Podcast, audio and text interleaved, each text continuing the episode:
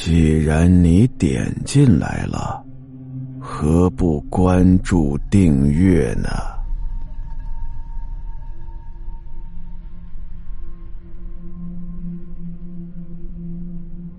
这个时候啊，老大和老四也赶了过来，几个人呢就开始讨论刚才的事儿。老三就说了：“真怪呀，怎么那么巧，一路上都没个坟墓，怎么咱们就偏偏摔在人家坟墓上了？看那墓碑，这个某某某其实死的时候很年轻啊。”正说着呢，突然老四喊了一声：“啊！”这一喊不要紧呐，与此同时，除了老四手中的蜡烛之外，剩下三人手中的蜡烛都灭了。而蜡烛灭掉的同时，几个人注意到，在他们的后面跟了一个全身穿着黑色衣服的女人，她的皮肤白的跟纸一样，黑白两色显现出强烈的对比。几个人全都看到了，吓得上了摩托车就跑，一路的狂奔。但不管怎么跑，那女的一直就在后面跟着他们，离他们不远不近，一直保持着相同的距离。一直到几个人跑到了当地非常有名的一座寺庙，下了车冲进庙门口，这才稍微安心了一点。几个人呢？就在庙里待着，一直到了大概早晨五点钟左右。几个人想想，这个点走，那个女的应该没了吧？仗着胆子走出庙门口，发现那个女的就站在他们的摩托车旁边，并且用她那愤怒的双眼回头冷冷的瞪着他们几个人。几个人一看不行，赶紧回去吧。而这个时候呢，老二不知道怎么回事哎，突发奇想，又拿出自己的手机给老四的手机打了过去。而这个时候，手机打通了，不再是之前说无法接通了。接通之后啊，手机上又传来了那个笑声，吓得老二直接把手机就关了。就这样。一直到了早晨六点多，天光大亮，几个人才敢从庙里出来。出来一看呐，外面已经没有那个女的了，这才稍微放了点心。回头啊，在庙里拜了拜，拜完之后呢，并没有回学校，而是来到了老三家。老三呢，就是当地人，家离学校也不远。到了老三家呀，又用符水洗了一遍澡，这下呀。心才算安下来。吃完早饭呢，已经九点多，快十点了。几个人商量着，毕竟是咱们行为鲁莽，还踩人家坟了，不然的话，咱们去祭拜祭拜，让人消消火，咱们呢也求个心安。打定主意，刚想走，下起雨来了。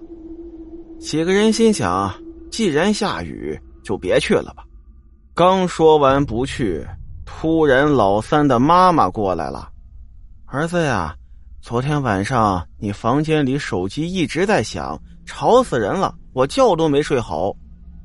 老三这才想起来，他房间里头呢有一个备用手机。老三跑过去把手机拿过来，看了看未接来电，时间呢是快到三点的时候，来电号码。是老四的，老三的手直接就抖起来了，看了看另外三个人，老四，是你手机给我打过来的，打了四十四遍呢。大家伙围过来看的时候啊，没有一个不是头皮发麻的，因为老四的手机一点左右的时候就不见了，就掉在那个坟墓里头了。而这个时候啊，老大有点坐不住了。我看咱们下雨就下雨，还是到山上去一趟，帮他整理整理，祭拜祭拜吧。下午三点多的时候，雨小了点几个人呐骑着车又跑回山上，买了点纸钱、香烛什么的，还买点水果。总共花了一百五十块钱。等到他们上了山呐，雨就彻底停了。等到天亮，视线好了，几个人在山上这才看清楚了，原来这周围呀是在改造，很多人的坟呐都迁走了，而这个坟可能没有家属来迁坟吧，那个坟呐已经破碎不堪了。但是更让他们惊讶的是，在那个大坑洞里头。竟然有好多的拖鞋跟摩托车的碎片，还有整台摩托车掉在里边的。看到这一幕啊，他们就知道这里一定是经常摔车、经常出车祸。看起来果然是那个女鬼在搞鬼呀！几个人就开始动手了，把周围除除草啊，把乱七八糟的东西捡起来扔掉啊。把周围呀收拾的还挺干净，小心翼翼的弄完之后，怪事儿发生了。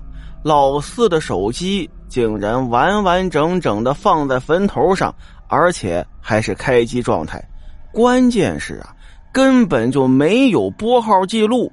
如果没有拨号记录，昨天晚上老三备用手机上的未接来电怎么解释？算了吧，别解释了。几个人磕了个头，拜了拜，拜完之后呢，就下山了。下山之后啊，又来到了山脚下的便利店。几个人进去呢，买了点冷饮喝。喝完之后啊，老四手里还有点零钱，顺便呀，又买了几张彩票，是那种即开型的彩票。你还别说，手气不错，有好几张都中奖了。中奖金额加在一块，正好是一百五十块。